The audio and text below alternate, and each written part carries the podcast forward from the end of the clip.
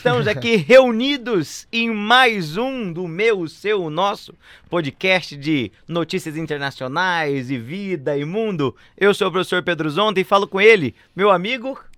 Guilherme Freitas? Você Ah, gosta que eu falo o nome, né? Você gosta gosto. de. Você joga pra É mim. porque eu acho que eu falo assim, ó. Eu falo com ele, o grande Guilherme Freitas, tira o brilho do seu nome falado pela sua voz. Ok, então, cara. Ô, gente, que legal estar aqui. Agradeço muito pela presença, viu? Pra quem tá acompanhando a gente pelo Spotify, pra quem tá acompanhando a gente pelo canal do YouTube do Coruja Sábia. Sempre estamos aqui. Quarta-feira a gente solta o nosso podcast sobre atualidades. É um super prazer estar aqui, tem sido super divertido pra gente, né? A gente Opa. vem, vem trocando algumas ideias que, que ensinam muito pra gente também, que a gente aprende muito nessa linha.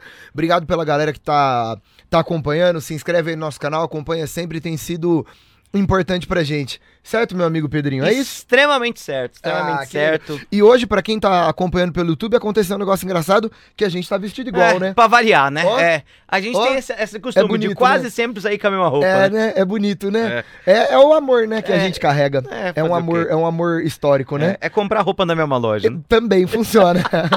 e aí, Pedro, o que que você, que que você, o que que a gente vai falar hoje?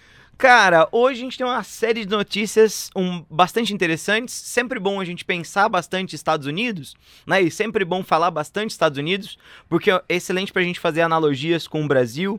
É um dos principais países do mundo e um país que historicamente sempre se coloca como grande defensor das liberdades, apesar de nem sempre ser assim, né, Gui? Exatamente. É, a história dos Estados Unidos é uma parte de pesquisa muito forte, né, na historiografia, porque é um país muito curioso, né? Ao mesmo tempo que a gente vai ter a maior potência econômica do mundo, da história, né? E um império formado com influências gigantescas, existem alguns valores que são de mentalidades conservadoras, outros valores liberais. É, é uma história muito à parte, né? Eu, eu admiro muito as pessoas que entendem muito sobre os Estados Unidos. Acho muito legal ler estudos sobre os Estados Unidos, porque é um mundo muito doido, né? É um mundo muito à parte do nosso e que diz respeito a, a valores muito específicos, de formas muito específicas. Então, toda vez que a gente fala dos Estados Unidos, eu acho interessante. E o principal, e a gente não pode esquecer disso, a gente tá aqui para falar de vestibular. E é impressionante como a história dos Estados Unidos é significativa. É impressionante como o assunto de hoje, que a gente vai trocar uma ideia, tem caído muito. Então eu acho que trocar uma ideia sobre esses valores culturais da história dos Estados Unidos é muito significativo para fazer prova de vestibular no Brasil. Porque tem importância estudar isso. Sim, que certo? é uma questão de espelho, né? Muito, Tem um pouco muito, a questão de espelho, muito de olha, interessante. Estados Unidos, estudo comparado com o Brasil, né? Uhum. Unicamp, Unesp, USP, É, adoram essa comparação, é isso, né? Perfeito, perfeito, Perfeito. E aí, qual é que é? Você vai à Posso? notícia? Por então favor. vamos lá, é, vou as duas notícias principais da aula de hoje. Vou trocar uma ideia, já solto o título, né, do nosso podcast de hoje que estamos aqui gravando e a gente entra nesse assunto. Assunto é, eu ia falar que é um assunto delicado, mas eu já descobri que basicamente fazer podcast de atualidades é só falar sobre temas delicados. Exatamente. Então é para isso que nós estamos aqui, né? Exatamente. Primeiro, vamos lá então. É... Família. Olha, olha que delicado. Vou até abrir o link aqui, que eu tenho o link bonitinho, que eu quero ler o link inteiro e bonito no rolê. Homem é espancado nos Estados Unidos pela família do namorado por torná-lo gay. Tá. Na Flórida, nós tivemos um caso de espancamento de uma família em cima de um homem gay, porque acreditam que esse homem foi o cara responsável por tornar o, o filho dessa família um homem gay, que era o namorado dele. A gente teve um espancamento, isso foi um caso muito complicado, que foi um cara foi espancado, olha que, que sério, né? Pelo pai, pela mãe e pela irmã. E isso é, é verdadeiramente chocante, né? É, não. eu- E na Flórida, demonstrando essa linha extremamente eh, conservadora, homofóbica da história do sul dos Estados Unidos. E a outra linha de notícia que também está associado diretamente a isso. Lei da Flórida que proíbe ideologia de gênero coloca pressão em professores do ensino infantil. Don't Say Gay é o nome que estão dando a essa lei, permitirá a pais processarem docentes que mencionem questões de sexualidade em sala de aula. Bom, duas leis e duas notícias sobre a Flórida. Uma de um caso de violência, de claramente homofobia, e outro caso de uma lei que está em discussão no Senado, mas que já foi aprovada na Flórida, tá? E, e gerou um, uma extrema polêmica nos Estados Unidos, que diz respeito a um projeto de que de, do mundo da escola primária até o terceiro ano é completamente proibido qualquer professor falar qualquer coisa sobre questão de gênero ou de sexualidade. Bom, isso, Pedro, nos levanta uma questão extremamente complicada, extremamente importante sobre a história do movimento LGBT. Hoje a gente fala, né, LGBTQIA+, dentro dos Estados Unidos. Isso nos levanta uma questão completamente longa e delicada sobre os direitos LGBT na história dos Estados Unidos. Isso nos remete a um histórico longo sobre a história dessas populações, sobre questão de gênero, sexualidade e identidade, que a gente vai ter que conversar hoje para entender um pouquinho mais como que é essa questão abordada sobre as questões de gênero, sexualidade, identidade, sobre a história do movimento LGBTQIA+, dentro dos Estados Unidos. Primeiro que o fato de ser nos Estados Unidos é uma questão muito pioneira, tá bom? A gente fala que a, os primeiros movimentos, é o nascimento ainda do movimento gay tá lá. É uma questão muito espelho, porque quando a gente estuda a história dos Estados Unidos, a gente tá falando do nosso mundo também, a gente tá falando de uma questão própria, próxima da gente, e também de novo, é uma questão fundamental para vestibular e é isso que a gente quer tentar abordar hoje e quer fazer com que as pessoas que estão ouvindo conheçam um pouco mais dessa história, certo? Perfeito, perfeito.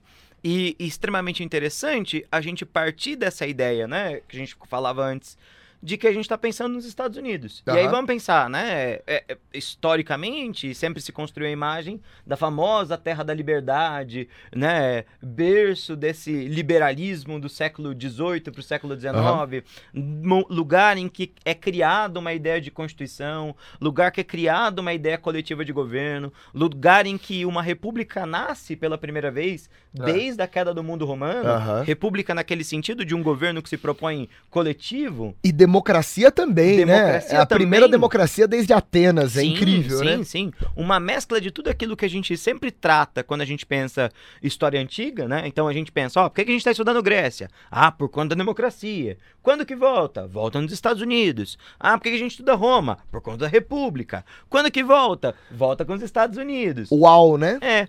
E ao mesmo tempo, e, e isso eu puxo o início da sua, da sua, da sua fala, ao mesmo tempo que é o país em que isso tudo nasce, que tu, tudo isso volta para a modernidade e contemporaneidade, um país que tem traços arraigados terríveis de racismo, que é uma coisa que a gente não pode esquecer jamais, e logo menos nós deveremos ter algum programa para falar sobre isso. Com toda certeza. Ao mesmo tempo que é, de uma manutenção dos privilégios dos grupos que ocupam o poder gigantesca. E essa ideia de uma, uma LGBTQIA, fobia, por assim dizer, é, é totalmente vinculado com essa ideia de que não, aqui é a América, a terra do ocidente, dos grandes homens e tudo mais. E justamente é isso que parece não fazer sentido, né? Justamente isso que parece ser muito estranho nessa notícia. Você não espera que o lugar que é berço da república, berço da democracia, automaticamente seja um lugar que tem um conservadorismo tão grande em relação a isso. E mais, você espera que seja o lugar que progrida as discussões nesse sentido. Afinal de contas, se o símbolo do Ocidente, isso é uma fala da direita, né, uhum. né? É a liberdade. Quais são os limites e os entraves dessa liberdade? Por que, que nesse caso a liberdade não, não voga? E aí acho que é interessante a gente puxar um pouco para essa ideia que existe muito de uma direita muito conservadora e falar um pouco dessas ideias. O que, que é, total. É, é um paradoxo que os Estados Unidos carrega na sua história. Que palavra, aí... hein? Que palavra. Paradoxo. Maravilhoso. Obrigado, nem, cara. Nem, eu, nossa, obrigado. desculpa. Se eu puder continuar minha fala Não, aqui. é assim, só desculpa. Ah, tá. Obrigado. Ah, Valeu, ah, viu, cara? Vou continuar, perfeito. tá? Perfeito. Então... Paradoxo. Ó, é um paradoxo a história dos Estados Unidos, que eu acho muito interessante, que ao mesmo tempo que você carrega essa ideia de defensores da liberdade, cara, você tem um país que manteve um sistema de discriminação racial assustador, né? Por, cara, até 64. Sim. Que manteve uma questão de, de literalmente de, de barrar acesso a questões públicas, né? Você teve um, uma espécie de dos piores sistemas racistas da história da humanidade. Até hoje você tem um índice de desigualdade social que é gigantesco. Você tem um nível de manifestações, cara, racistas, homofóbicas, você tem grupos supremacistas extremamente atuantes até hoje nos Estados Unidos.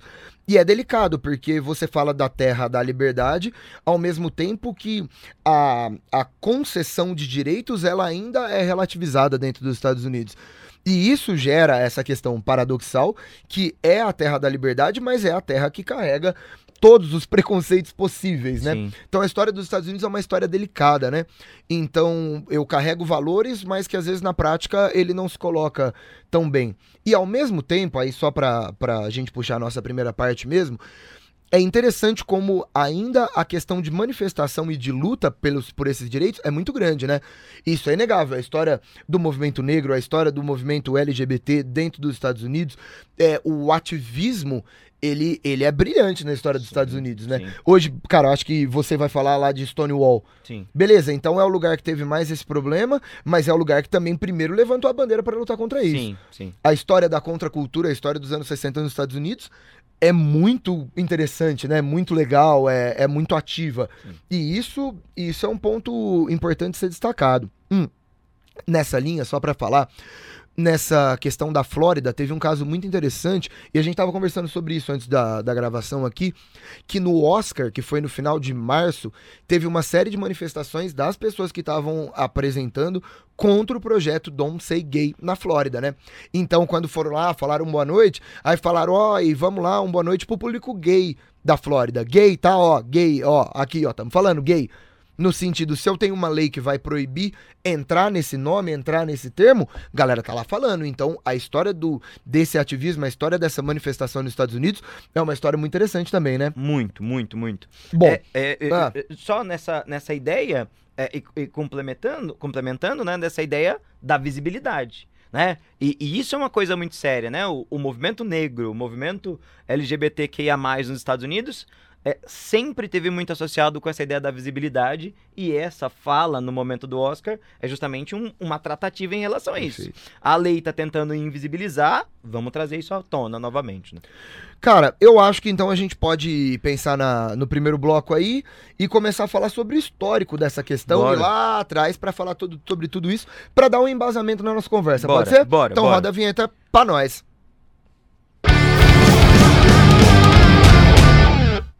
Bom, é, a questão é a seguinte, Pedro, durante toda a história da humanidade, essa lógica, vou, vou começar do simples pra gente complicar Tá, depois. tá. Essa lógica de uma pessoa de um sexo se relacionar com uma pessoa do mesmo sexo que ela. Isso sempre foi proibido? Isso sempre foi visto com um olhar preconceituoso ao longo da Não, história? Não, não, muito, Muito pelo contrário. É. Bom, quer falar? Não, não, Ah, vai lá, lá, pode lá, ir? Então Não, é eu vou. você, é então eu você. vou. Só tava Bom, gente, vamos lá. pergunta. Então vamos lá. É, primeiro ponto. É muito importante a gente associar a lógica de heteronormatividade, a lógica de culpabilizar e de julgar uma linha é, homossexual através de uma moral cristã, né, que a gente gosta de chamar de moral judaico-cristã, que vai se tornar uma linha oficial no final do Império Romano. Lembre-se que no mundo grego, no mundo romano, você não tem uma lógica cristã por muito tempo. Claro, pelo amor de Deus, foi o auge da Grécia no século V antes de Cristo. A história da República Romana é toda uma história antes de Cristo.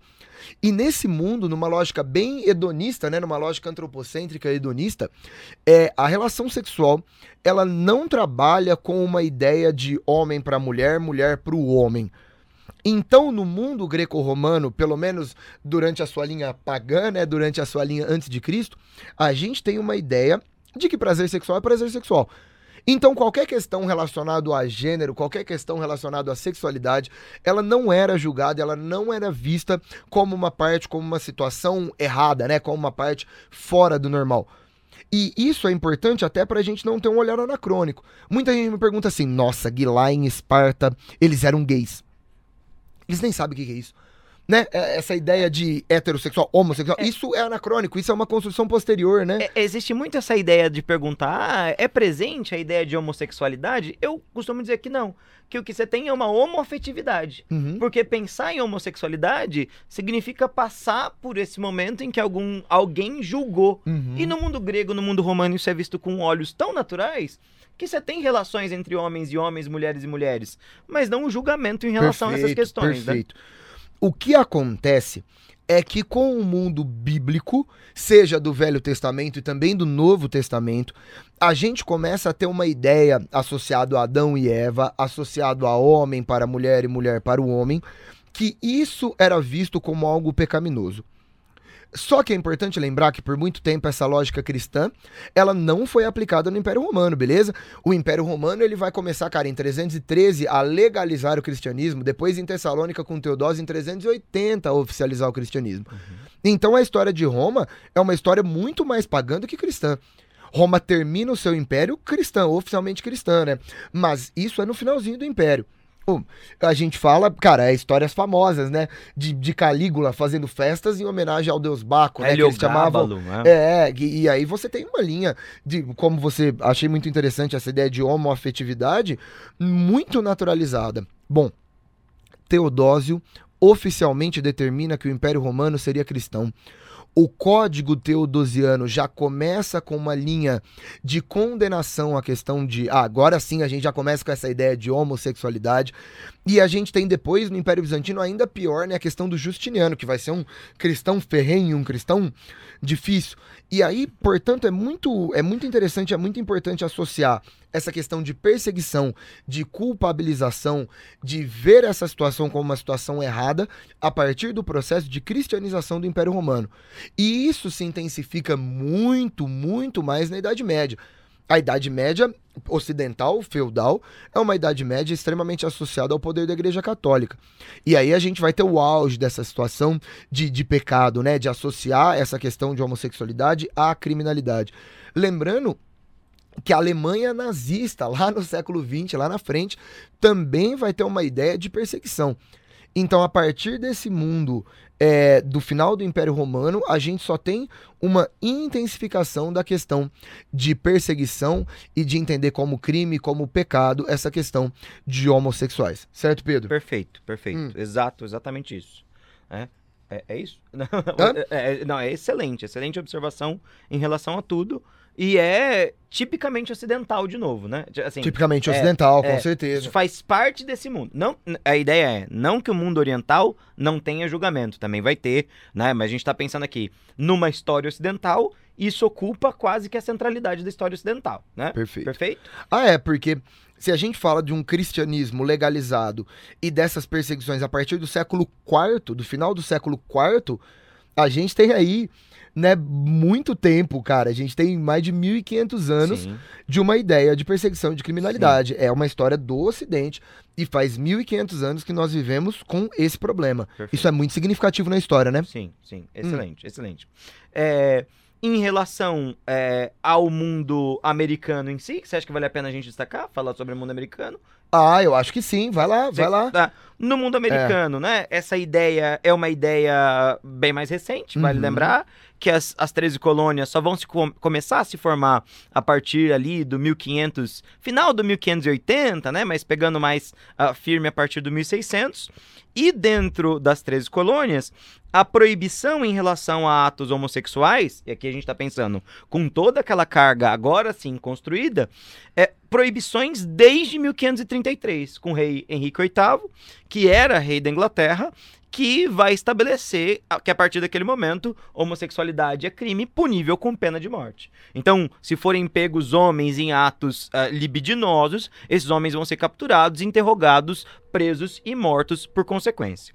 É, quando a gente tem a criação das 13 colônias, essas leis acompanham a fundação das 13 colônias. E aí, a pena de morte vai ser mantida é, do, por muitas vezes, vai ser mantida até 1873. O último homossexual morto nos Estados Unidos por homossexualidade né, é em 1873. É, e justamente isso mostra o como que esse mundo está atrelado com a, a, com a Europa. Então, veja, a ideia de que a América ela se liberta de todos os vínculos europeus de forma, de forma alguma, uhum. tá? Boa parte das práticas são continuações imediatas. É, quando a gente pensa é, nos Estados Unidos em si, o fim da criminalização, então, a partir de 1873, não vai ter mais nenhuma execução por conta de homossexualidade. Só que continua sendo crime, as pessoas são presas por 10 anos e elas podem ter todos os seus bens confiscados. O fim da criminalização, primeiro momento em que se descriminaliza homossexualidade nos Estados Unidos, chuta. Um ano. Cara, a gente tá falando de século XX, né? A gente já tá falando de século XX. 1962. É 62. Então veja, entre... Cara, é muito recente. Cara, é, é muito, muito, absurdo recente. isso. É sabe? muito absurdo. Tipo, é em, muito recente. Em 1962, nossos pais estavam vivos é, já. Sabe? Exato, tipo, exato. Foi muito ontem, quando a gente é. pensa a cronologia do tempo, né? E aí, claro, não é porque descriminaliza que o preconceito acaba, mas isso é o estado mais avançado que descriminaliza. Uhum. Os mais atrasados só vão descriminalizar a homossexualidade em 2003. tá? Em 2003. A gente, a gente não tá tão avançado assim, né? Parece que o mundo tá bom, mas não tá tanto, né? É, isso serve pra gente pensar, é. né? Que a gente sempre fala assim, nossa, mas as coisas estão muito ruins. É. é. que faz pouquíssimo tempo que as coisas estão é, boas, é, tá ligado? É. Porque, cara, se a gente tá falando sobre um processo que vai até 2003, é, pensando numa, numa linha de, de longa duração, né? De, da historiografia, isso ainda tá muito dentro da mentalidade das pessoas, né? Sim. Isso ainda é algo extremamente dentro da cabeça das pessoas. Ainda não deu tempo de lidar de forma natural com essa situação. Sim. Porque se a lei é recente desse jeito, é claro que a mentalidade ainda demora muito para mudar, sim, né? Sim. A gente precisa desse jogo de gerações para conseguir ter uma situação diferente. Sim. Isso é, de certa forma, desesperançoso, né? Sim. Isso é desesperançoso porque, de certa forma, é um processo muito recente. E pensando nas mudanças historiográficas, pensando na, na mudança de mentalidade da história, a gente precisa de muitos anos ainda. É, e isso é duro, né? Isso é duro. Eu quando, eu, quando eu penso. A gente estava falando sobre esse podcast aqui, sobre esse episódio. Quando eu penso na história dos movimentos sociais, o movimento LGBTQIA, ele é o que traz as mudanças mais recentes de todas. Sim. Isso significa que, infelizmente, é um movimento social que ainda vai ter mais luta pela frente. Né? Não sei se faz sentido, matematicamente falando. Sim. Cara, quando você estuda a questão do movimento negro, pô, gente, já tá falando de movimentos é, do século XVI, XVII, XVIII. Quando você estuda a história do movimento feminista, no século XIX, lá já tava lá super ativo. A história do movimento trabalhista, o ludismo na Inglaterra, do começo do século XIX. Cara, o início organizado do movimento LGBTQIA+, ele é da década de 60.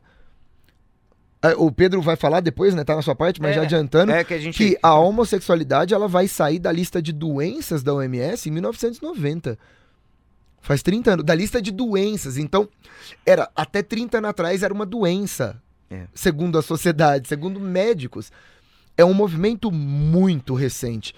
Então, numa linha puramente matemática, deve ser o movimento que mais vai ter luta pela frente. Sim. Isso é, é, árduo, né? Isso é delicado, né? Isso é triste, né? É, e aí vale dizer, né, pra gente, é, o início desses movimentos estão diretamente associados ali com o momento do pós-guerra, né? É, é, lembra, a gente tem então um mundo que se lascou muito na Segunda Guerra Mundial. E aí, quando acaba a Segunda Guerra Mundial, o mundo tem um pensamento muito positivo, né? Olha, a gente passou por tantas agruras, o mundo só vai ser melhor desse momento em diante. E aí acontece a Guerra Fria. Aqueles homens velhos que guiaram o mundo para a Segunda Guerra Mundial continuam guiando o mundo no pós-Segunda Guerra Mundial. E isso gera, na década de 1960, uma frustração, principalmente da juventude. A década de 1960, o finalzinho dela, em 1968, nós mencionamos no nosso primeiro programa, é a década do movimento contracultural. E o que, que é contracultura? Tá? Contracultura é essa luta contra uma cultura previamente estabelecida, que é essa cultura que criou essas famílias perfeitas da campanha de margarina, mas que na realidade não funciona. Que pensa numa família idealizada, que pensa na ideia de um direito idealizado, que pensa na existência de uma sociedade idealizada, mas que é completamente hipócrita quando você vai encontrar as realidades. E aí, nesse momento em que a gente tem essas efervescências, na França de 68 você vai ter uma briga contra o governo do de, do de Gaulle, uh, no México de 68 a gente vai ter uma briga contra a ditadura. No, No Brasil, Brasil também, a passeata dos 100 mil, perfeito. a gente vai ter um, um movimento contra a ditadura. No caso dos Estados Unidos, a gente vai ter também esses movimentos internos. E no ano seguinte, em 69, a gente tem um lugar em especial que é um bar que fica em Nova York, que é um bar de pessoas marginalizadas. Você quer comentar É, sobre isso? não, e só fazendo um parênteses nessa, nessa situação, lembrando que o, a década de 60 nos Estados Unidos é a década do movimento hippie, né? Sim, boa. Então a questão de crítica à guerra, cara, tá tendo a guerra do Vietnã e a população, ela tá consciente sobre o tanto que aquilo seria absurdo. A guerra do Vietnã é um movimento do Estado dos Estados Unidos contra o Vietnã, sem o apoio da população do Vietnã, seja do norte ou do sul praticamente, sem o apoio global e sem o apoio da população dos Estados Unidos. Os Estados Unidos estão numa guerra que a própria população não apoia. O movimento hippie, ou a gente está falando do final da década de 60, Uhum. é a década do Festival de Woodstock. Sim. O que, que é o Festival de Woodstock? É isso. É a ideia de sexo, drogas e rock and roll, exatamente para falar, cara, para não fazer guerra, para acabar com uma sociedade hipócrita que defende valores tradicionais, mas que pratica exatamente o contrário, entende? Então, a ideia de é proibido proibir, que voa no Brasil, é muito interessante também. Essa proibição, essa ideia de, de conservadorismo em cima de valores que não funcionam mais. E por que que isso é interessante nessa linha? Porque é neste contexto e, e claro, né, óbvio, né, que o movimento gay, a princípio de movimento gay, depois a gente vai falar, né, da questão de transexuais, da questão das lésbicas, lésbicas bissexuais Uhum. e, e vamos entrar em tudo isso. É, é claro que seria nessa década que isso explodiria. E é nesse contexto que tá a revolta de Stonewall em Nova York, certo? Sim, que é um bar, bar chamado Stonewall, que é esse bar de desajustados para a visão dessa sociedade do 1960. Então, é um bar muito marginalizado em East Village, que tem é, na sua composição de clientela prostitutas, cafetões, tem a população LGBT marginalizada. Quando a gente pensa em marginalizado, toda essa população que não está no centro dessa economia burguesa estadunidense e assim por diante. Pra família tradicional, então esse bar era a escória. Não, é era o bar que tinha que fechar. Era o bar que tinha que fechar. E aí, o aham. que acontece? Esse bar frequentemente recebia batidas policiais. Era um bar que estava associado à máfia, todo mundo sabia isso, mas fazia vistas grossas. E os próprios mafiosos, donos desse bar, faziam vistas grossas para a polícia que ia lá, volta e meia, descer o sarrafo na clientela. Em 1969, acontece o evento em que isso não vai ser aceito. Então a polícia chega para fazer a batida, para lá uma galera e começa a usar de violência excessiva, sem nenhum motivo. Nesse momento, nesse uso da violência excessiva, a gente vai ver essa população reagindo. E aí, a população do bar, esses clientes do bar, começam a atacar contra a polícia. E a coisa vai piorar. A polícia vai chamar o reforço, ao mesmo tempo que a mídia vai começar a noticiar isso, e você vai ter toda a população homossexual de Nova York sendo atraída para esse bar para formar uma espécie de barricada contra essa situação. Essa situação toda, ela vai funcionar por mais de três dias. Então vai ser uma revolta com barricadas para tentar evitar que a polícia invada. Isso chama muito a atenção desse movimento. E aí a questão da visibilidade. Vai sair nos pequenos jornais, vai sair nos grandes jornais. Você vai ter as pessoas dando entrevistas sobre o que está acontecendo. Ó, eu tava no bar só tomando uma cerveja e de repente chegou o cara descendo o cacete em todo mundo. Aí aparece outro cara que fala: "Cara, é sempre assim. Eu venho nesse bar há anos e a gente sempre é tratado dessa maneira. Por que, que a gente é tratado dessa maneira? E isso começa a insuflar. Aliás, seis dias acontece a revolta. Isso começa a insuflar essa população justamente para começar a demandar os seus direitos e começar a se organizar. E esse momento marca o início da visibilidade. E a partir desse ano, essa comunidade começa a se organizar nas paradas é, LGBT para justamente mostrarem o que, que é a comunidade e como a comunidade quer ser encarada pelo restante da sociedade de Nova York.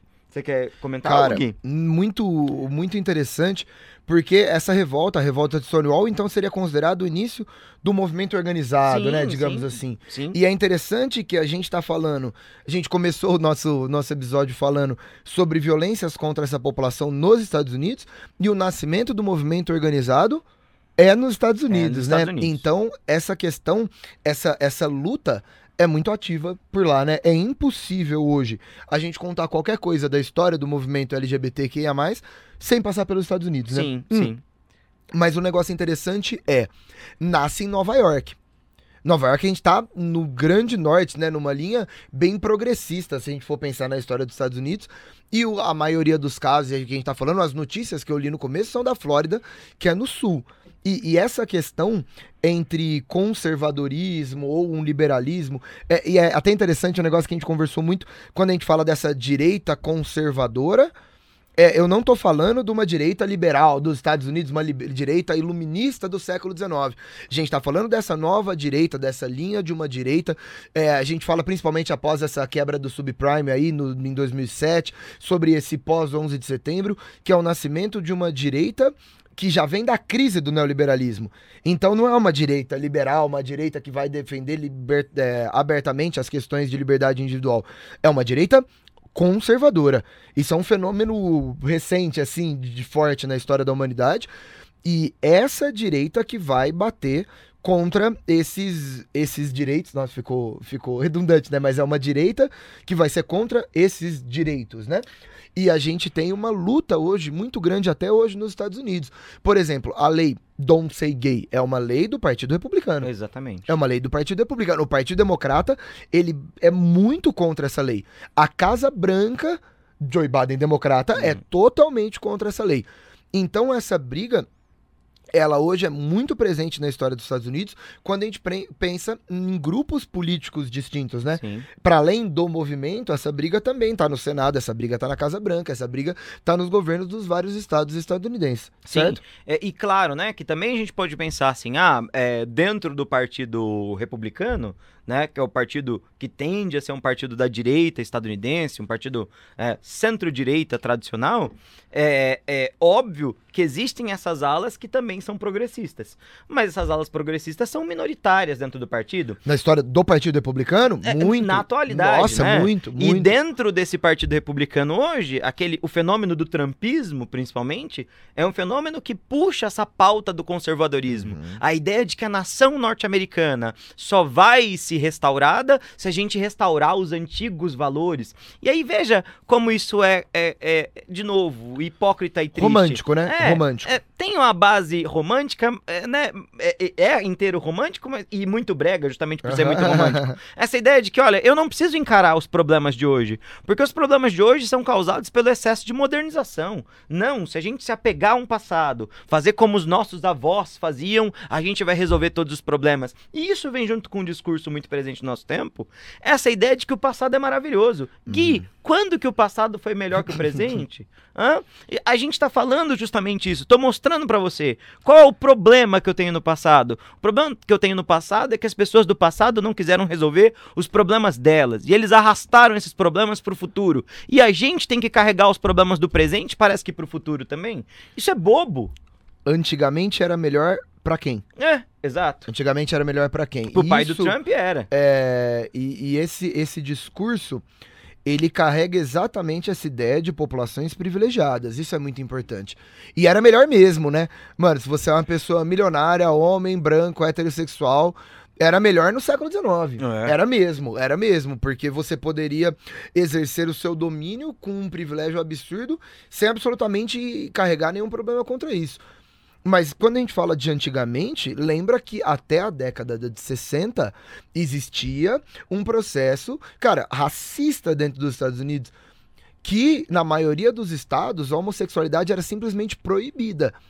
Então, era melhor para essas populações, entende? É, é- esse é o discurso, não era melhor para quem? Era melhor de qual forma?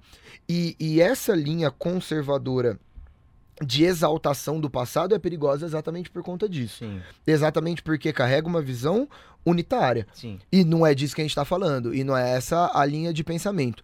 Por isso que é delicado esse discurso. Eu acho que é um saudosismo, né? Acho que essa é Sim. uma boa palavra. Totalmente O, saudosista. o discurso saudosista, ele é perigoso. É, muitos grupos conservadores ao longo da história fizeram isso, né? É, grupos conservadores brasileiros hoje exaltam o nosso período ditatorial.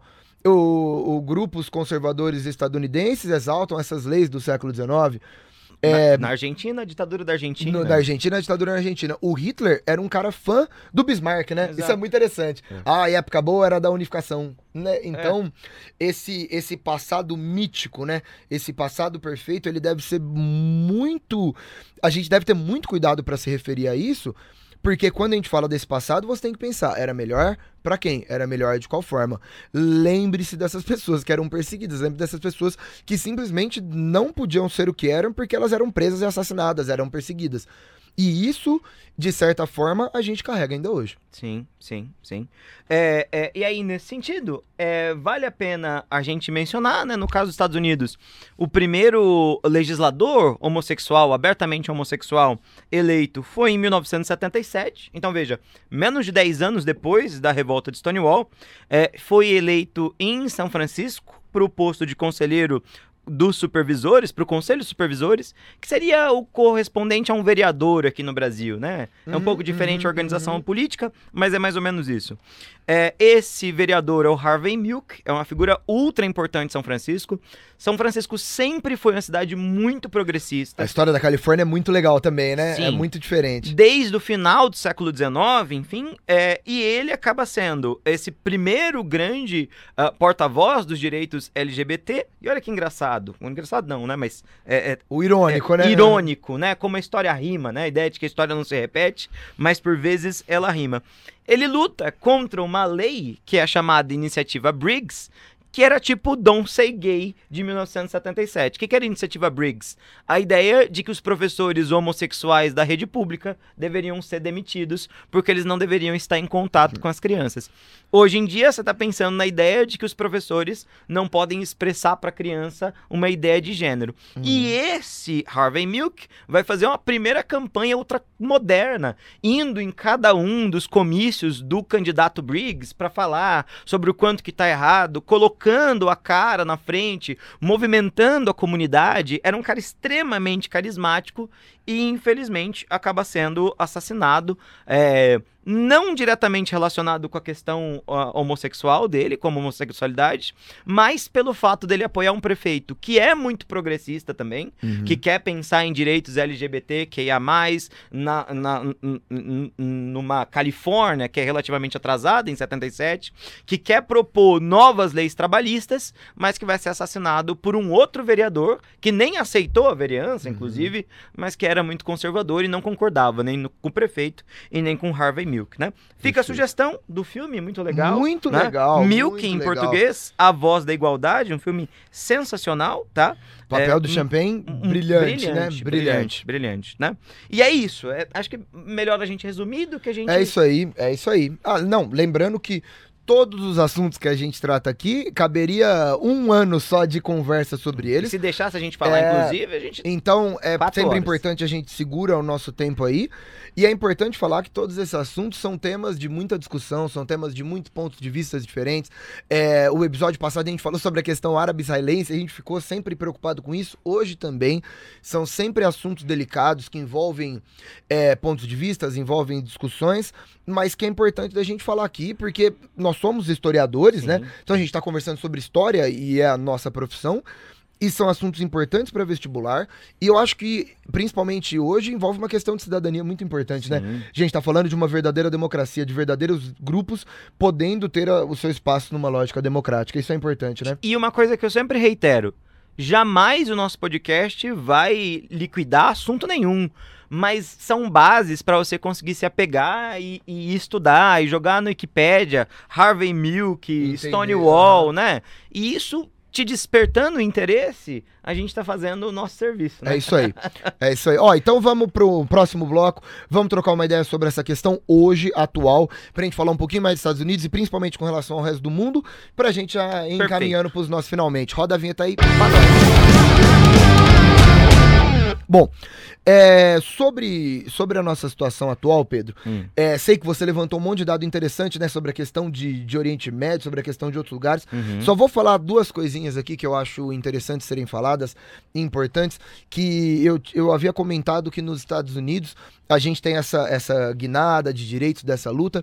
Foi somente em 1990 que a questão de homossexualidade então deixou de ser considerada uma doença pela OMS e aí é muito interessante que a questão da legalização do casamento gay dentro dos Estados Unidos, a nível nacional, é de 2015. Também muito recente, né? Muito, muito, muito recente, recente. Muito, recente. Estamos gravando isso aqui em 2022, né? É. Muito recente. Só que o que eu queria falar que os Estados Unidos têm uma lei contra crimes de ódio, que é uma lei muito interessante. Tem, eu trouxe várias no notícias sobre ela. A lei Metal Shepard e James Byrd, que é uma lei de 2009. Bom, é, só para contar essa história, que eu acho que é uma história importante, eu acho que é um, daria uma baita de uma questão sobre isso, então legal citar. Legal. Em 1998, nos Estados Unidos, nós tivemos dois assassinatos brutais. E os dois movidos por ódio, certo? Ou, a Metal Shepard foi um menino, foi um homem homossexual que foi espancado certo, nos Estados Unidos, e o espancamento dele levou uma linha gigantesca de, de muitas reivindicações sobre os direitos da populações LGBTQIA+, e James Byrd, um cara negro, que no Texas, olha que, que horror, foi amarrado a uma caminhonete e foi foi arrastado por quilômetros até ter o corpo completamente mutilado. E esses dois crimes foram definidos como crimes que foram motivados por ódio. Demorou, foi em 2009, no governo do Barack Obama, que a gente teve a aprovação né, da lei Metal Shepard de James Byrd, em 2009, que a gente tem hoje uma gigantesca proibição no que diz respeito quanto a crimes de ódio, tá?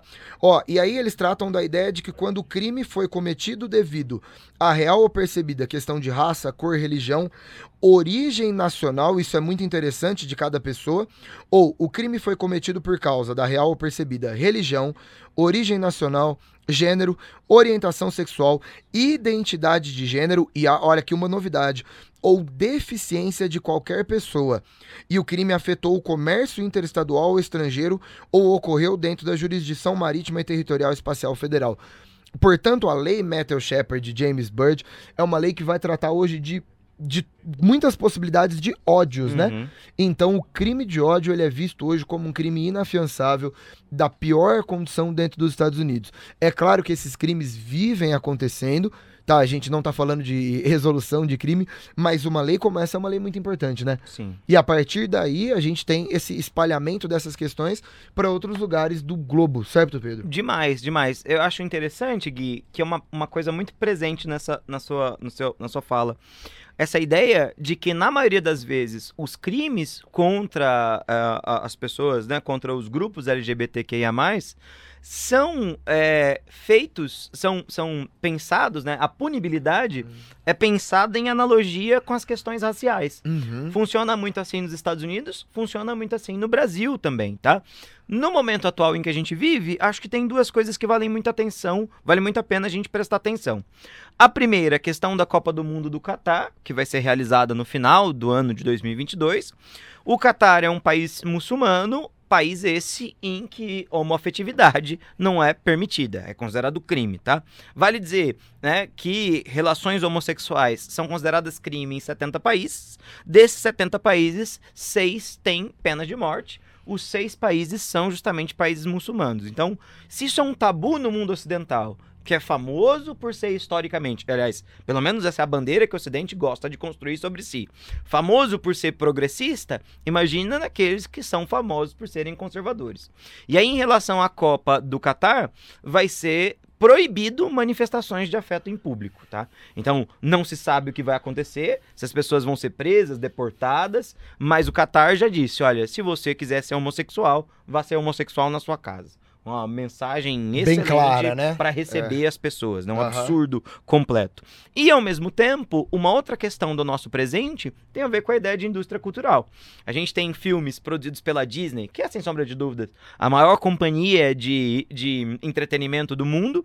É, não que a Disney seja progressista, né? Mas a Disney tenta. A questão da Disney é mercado, acima de tudo, né? Um parênteses é que saiu, né, a questão que foi muito doida, que o presidente da Disney, né, Bob Chapek, ele investiu na questão da lei Don't Say Gay. É, E aí ele foi lá público, pediu desculpas, É. doou 5 milhões de dólares para instituições de- dessa linha. Então, não que a Disney seja progressista, não, né? não, Mas- não, não. Aham. É, e, e isso tem a ver com o fato da Disney ter um lobby muito grande, né? Com certeza. E vai financiar todo mundo pra conseguir manter o seu lobby, inclusive esses conservadores. E aí, muitos filmes da Disney, por terem personagens LGBTQIA+, que é uma coisa do momento, que tem a ver com o mercado, tá? Não pensa que é porque a Disney é boazinha, não. A Disney quer abocanhar todas as fatias de mercado possível, e inclusive a população LGBTQIA+. Então a gente tem um mérito e aí a gente tem que pensar nisso. Muitos filmes da Disney são censurados ou tem pedaços recortados em- no mundo oriental. Então, é, é, em, países muçulmanos ou mesmo em países em que isso não é visto com bons olhos, o filme é talhado em um pedaço por apresentar um personagem. E aí não é que esse personagem é abertamente, não. A Disney falou que o personagem é LGBT. Ah, não. Uhum. Esse personagem não vai ser aceito aqui. E aí, por conta disso, não que a Disney não vai exibir o filme, tá? Um outro detalhe. A Disney corta a cena e manda o filme pro filme ser aprovado, né? Perfeito. Muito doido, né? Muito. Cara, é isso aí, né? É. Falamos, hein? Olha, já estamos há 45 minutos É. falando disso. é. E eu acho que fizemos uma boa. Um bom geral. Lembrando, né? A gente tem a nossa ideia de nunca fazer um podcast gigantesco. É importante também. A gente sabe o público que acompanha a gente. Sim. Não podemos roubar cinco horas do dia de ninguém. E todo o assunto que a gente vier falar aqui, ele ainda cabe um milhão de discussões. A gente sempre aprende, né? Interessante quando a galera faz um comentário, quando alguém manda alguma coisa. Tem muita coisa pra gente aprender ainda. É, mas é importante criar as bases dar as bases para esse assunto, Sim. principalmente pensando em possíveis questões de vestibulares e, e criar o mínimo, né? O mínimo necessário para essa situação. E hoje eu acho que a gente falou até muito legal, né? Foi, Sim, sim. foi, foi longe o Acho, negócio. acho que né? foi, foi uma discussão excelente. E então vamos pro nosso giro de notícias. Posso, quer? posso só fazer duas recomendações Pedrinho, em relação a esse Pedrinho, assunto? Você pode fazer o que você que eu, quiser, que eu pensei, Pedrinho. enquanto a gente tava falando dos Estados Unidos, quer virar um mega especialista dos Estados Unidos? Vai assistir o canal do Sorrilha. Nossa, no é YouTube, demais, Foi né? nosso professor. Foi nosso professor na Unesp de Franca e um dos maiores especialistas que eu já conheci dos Estados Unidos, Estados né, Unidos. na minha vida. E aí vai falar sobre máquina dos Estados Unidos, funcionamento da política nos Estados Unidos, incrível, assim. Tá muito legal, canal do Sorrilha no YouTube. E uma outra recomendação, um senador brasileiro, o senador Fábio Contarato, que tem uma discussão, uma fala muito bonita numa CPI aqui que aconteceu no Brasil há pouco tempo, em que, é, você jogar no Google, no YouTube, senador Fábio Contarato rebate ofensa homofóbica, que é muito interessante pelo seguinte, pela ideia de que no Brasil nenhuma legislação pró-população LGBTQIA+, foi aprovada pelo Senado nem pela Câmara dos Deputados. Toda legislação que protege, que garante casamento, que possibilita direitos fundamentais à população, é feito através do Supremo Tribunal Federal. Ou seja, os políticos no Brasil, na maioria das vezes, para manterem a sua base energizada, e a gente está falando de uma população extremamente conservadora e homofóbica, evitam entrar nesses temas. Tá? Interessantíssimo Pensar no isso, né? Brasil, muito interessante. Interessantíssimo, muito legal. Muito boas, boas E colocações. aí, são essas as ideias. É isso que eu tinha para falar nesse momento. Brilhou, brilhou. Vamos então vamos para nossa parte. vinheta pro giro de notícias final. Pedrinho, aquele nosso esquema lá, eu falo uma, você comenta, você fala uma, eu comento? Boas, pode ser. Pode ser? Você começa? Eu não Eu começo, eu começo, vai. eu começo. Eu tenho umas boas aqui, ó. Vai lá, vai lá, vai lá. G1, Ah. Elon Musk fecha acordo para comprar Twitter. Fundada em 2000 em 2006, a plataforma tem mais de 217 milhões de usuários mensais e foi adquirida pelo bilionário por cerca de 44 bilhões de dólares. Essa é a notícia das últimas semanas aí, né? É, Tá animando a internet, tem a galera, vai botar fogo no mundo tal. É, o que, que vale a pena a gente destacar? Vale destacar que o negócio não tá feito, tá? Ele movimentou, falou, ó, vou comprar. Vale perceber outro elemento. Nossa, da onde ele tirou 44 bilhões? Ele não tem os 44 bilhões, ele movimentou uma parte do seu dinheiro, porque vendeu algumas ações, conseguiu a incorporação, mas conseguiu dois grandes financiamentos. A capacidade do Elon Musk conseguir financiamentos é maior do que a minha e a sua, somadas. É provável, né? Não, é provável. Coisa, pouca coisa. Mas a grande questão é os filtros que o Twitter tem aplicado, né, à sua mídia social, ao formato do Twitter, são filtros que foram com, montados ao longo dos últimos 10 anos. E os especialistas têm é, alertado bastante do perigo desses filtros de uma hora para outra se desfazerem. O Elon Musk quer se colocar como esse absolutista da liberdade, mas a gente vai ver um pouco mais dos desdobramentos, se esse negócio é possível ou não, nas nossas próximas, nas próximas semanas, basicamente. Beleza? Perfeito. Manda Vamos para uma outra, uma outra notícia. Agora você comenta. Emmanuel Macron é reeleito presidente na França. Apontam os primeiros resultados. É isso, né? Acertamos, né? A, gente, a gente jogou em cima dele, foi ele, né?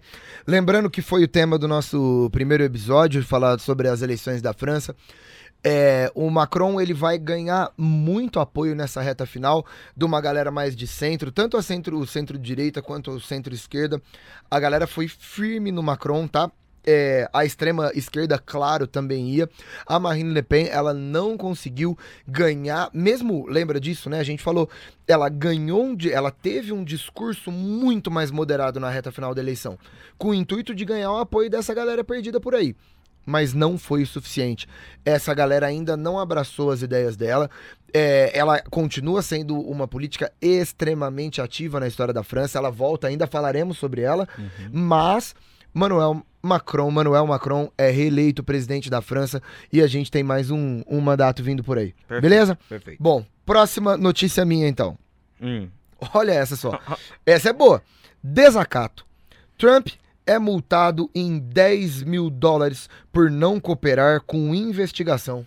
É, nesse caso, apesar né, de a gente pensar Trump tem a ver com presidência dos Estados Unidos, é investigação fiscal dos negócios do Trump mesmo, tá? Então aqui a gente não tá pensando no Trump estadista, nós estamos pensando no, no Trump, Trump bilionário. Bilionário, né? bilionário, os bilionários, um abraço para eles.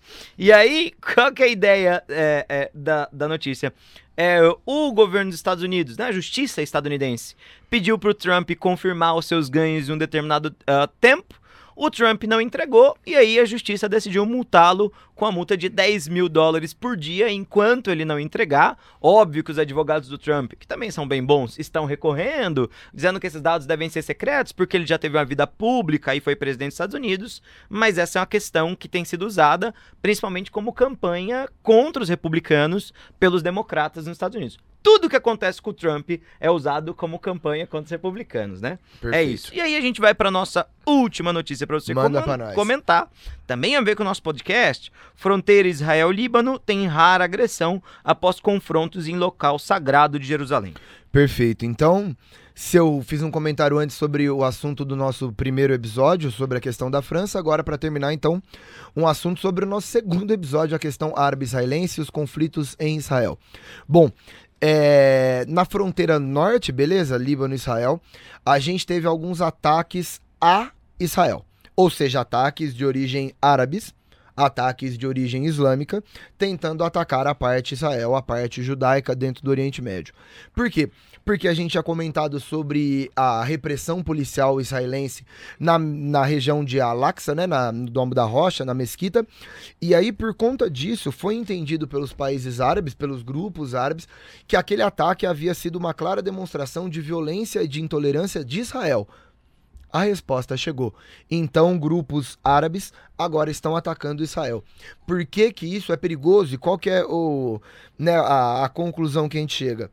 O nível de violência naquela região tem aumentado e toda vez que a gente tem mais confronto, mais repressão, mais ataques, isso imediatamente nos leva ao receio de explodir uma nova guerra aberta, né? Israel-Palestina.